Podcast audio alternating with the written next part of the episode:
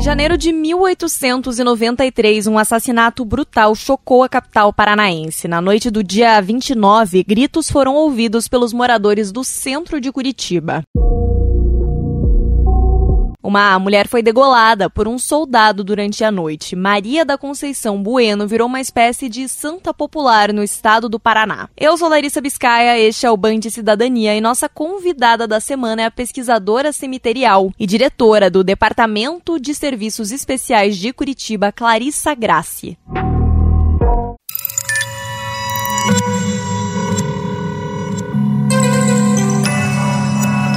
Podcasts Bangerils FM.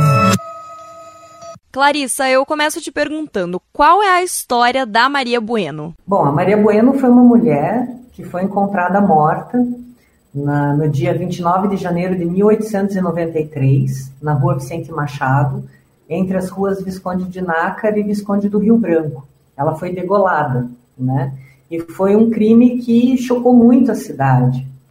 E não se sabe exatamente quando, o fato é que ela acabou sendo alçada aí a uma posição de intercessora dos curitibanos, é, muito prova provavelmente pela forma como ela morreu, né, com a qual ela foi morta, então ela acabou virando uma milagreira, né, e é muito interessante porque o túmulo dela aqui no cemitério municipal São Francisco de Paula é o túmulo mais visitado, né, então ela tem aí uma legião de devotos que vem até aqui ao cemitério, vem pedir bênçãos, vem pedir favores, enfim, graças, né?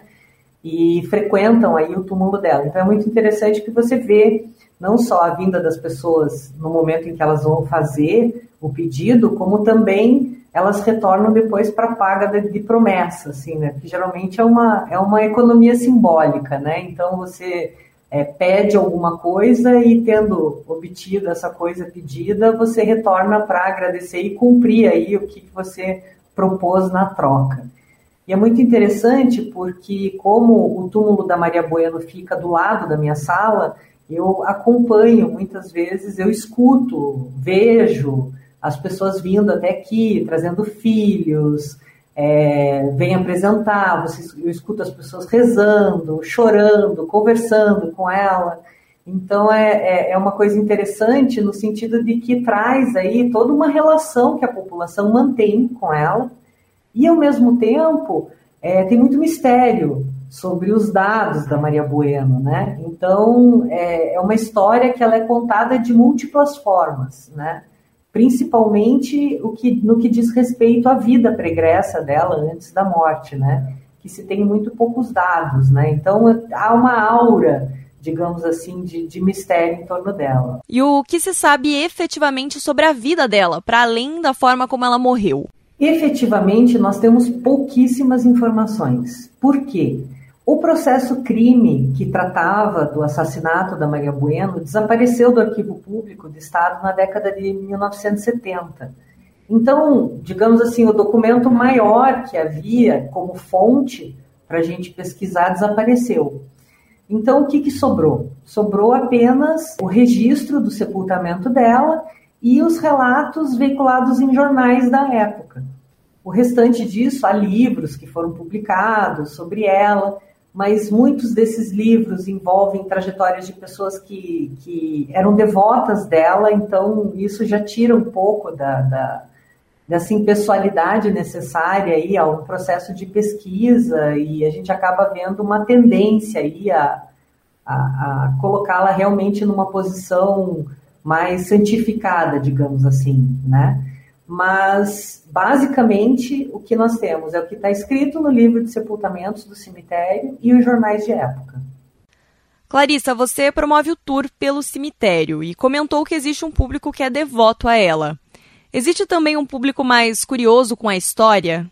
Tem, tem. Muita gente pergunta bastante sobre ela porque realmente ela é um fenômeno, né?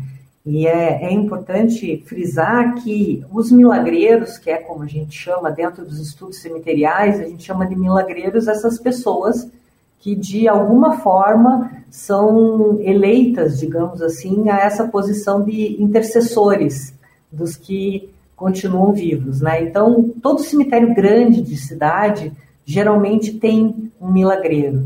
E pelos perfis, o que a gente pode ver que ou foi uma pessoa de uma vida muito ilibada, uma pessoa muito caridosa em vida, ou alguém que sofre uma morte muito violenta, né? E que suscita a curiosidade da população acerca desse óbito, e as pessoas acabam incorrendo muito ao túmulo, e não demora muito para começar aí os relatos de benesses, digamos assim, que as pessoas obtêm através desses milagreiros, né?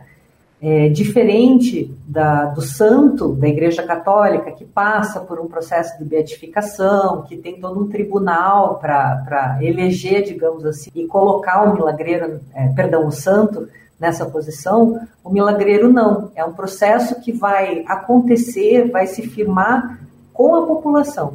É a população que alça o milagreiro a essa posição e que assim o mantém.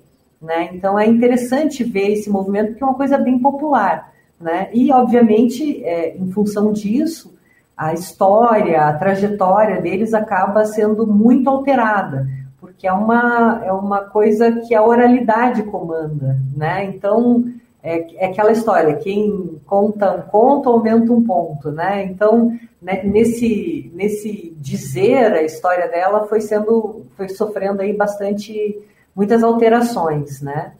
Mas, com certeza, a informação mais interessante sobre a Maria Bueno é o fato de que, ao contrário da estátua que existe no túmulo dela, é, que retrata uma mulher branca, e existem bustos que foram feitos retratando a pretensa imagem dela, que inclusive ela aparece de olhos azuis, né? Mas ela era uma mulher parda, portanto ela era uma mulher negra, né? Então isso é muito legal você ver que na capital da europeia, digamos assim, a maior intercessora dos curitibanos é uma mulher negra.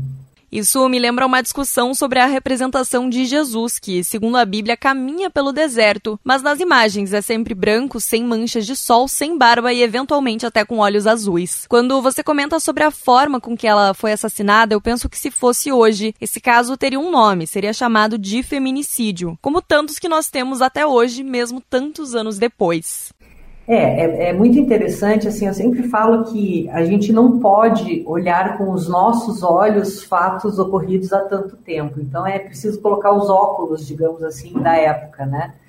Tanto que a, a própria forma como vai ser divulgado nos jornais a morte da Maria Bueno já escancara muito preconceito, né? É, foi tratado durante muito tempo como um crime passional, né? Mas os jornais, quando é, se referem ao assassinato da Maria Bueno, um jornal diz assim: uma mulher de vida alegre, mas inofensiva. E o outro jornal diz Maria Bueno Amásia, do soldado Diniz. Então, veja, é, na notícia do, do assassinato dela, ela já é julgada como uma prostituta. Ela é tratada como marafona, que é como eles chamavam as prostitutas à época. Por quê? Uma mulher solteira à noite andando na rua. Era o bastante para ser classificada é, é, como, uma, como uma prostituta. Né? Então, é, por aí a gente mede o preconceito que havia à época. Não que uma mulher à noite sozinha hoje não recebesse o mesmo julgamento, né? As coisas não mudaram tanto assim, né? Mas é possível ver que imediatamente é imputado aí um, julgamento sobre ela, né, pelos, pelos jornais da época. Na primeira vez em que eu ouvi essa história, me disseram que ela era de fato uma prostituta. Como se isso de alguma maneira diminuísse o peso do crime de uma maneira geral. É, veja, a região onde ela estava, existem inúmeras versões, né? Há uma, inclusive, de que ela estaria indo a um baile da 13 de maio, ou estaria retornando desse baile, né?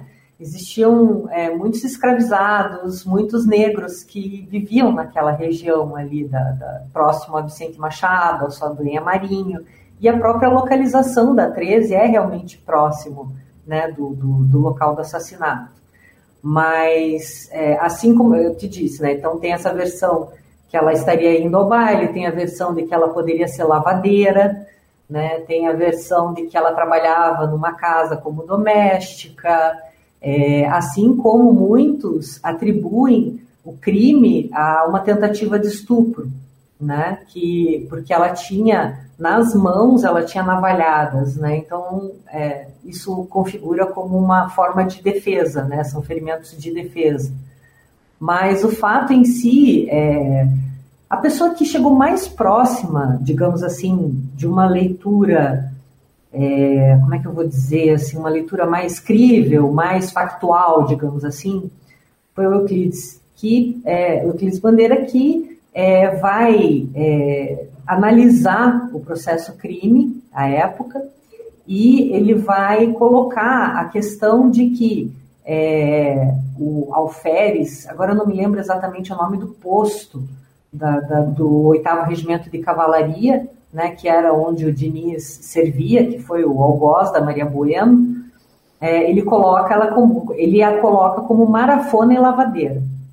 Então, mas assim, eu, eu sempre quando eu faço a visita, que eu falo, é, eu acho que isso é o tipo da coisa que indifere, não faz diferença, sabe?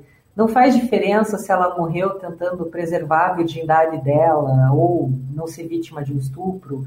Não faz diferença se ela era prostituta ou não, lavadeira ou não. Ela é e continua sendo uma intermediária né, para os curitibanos, uma intercessora. Então eu coloco em xeque assim, essa preocupação em dizer se ela era prostituta ou não, porque isso é irrelevante. Né? O que ela foi, não foi o que ela foi em vida que alçou essa, é, a, alçou, a, alçou essa posição de milagreira, e sim a maneira com a qual ela morreu. Então ela é uma anônima que a partir da morte vai se tornar conhecida. Né? Então é uma história que, que começa a partir do fim. Este foi o terceiro episódio da série especial de novembro do podcast Band Cidadania. Na semana que vem tem mais e eu te espero lá.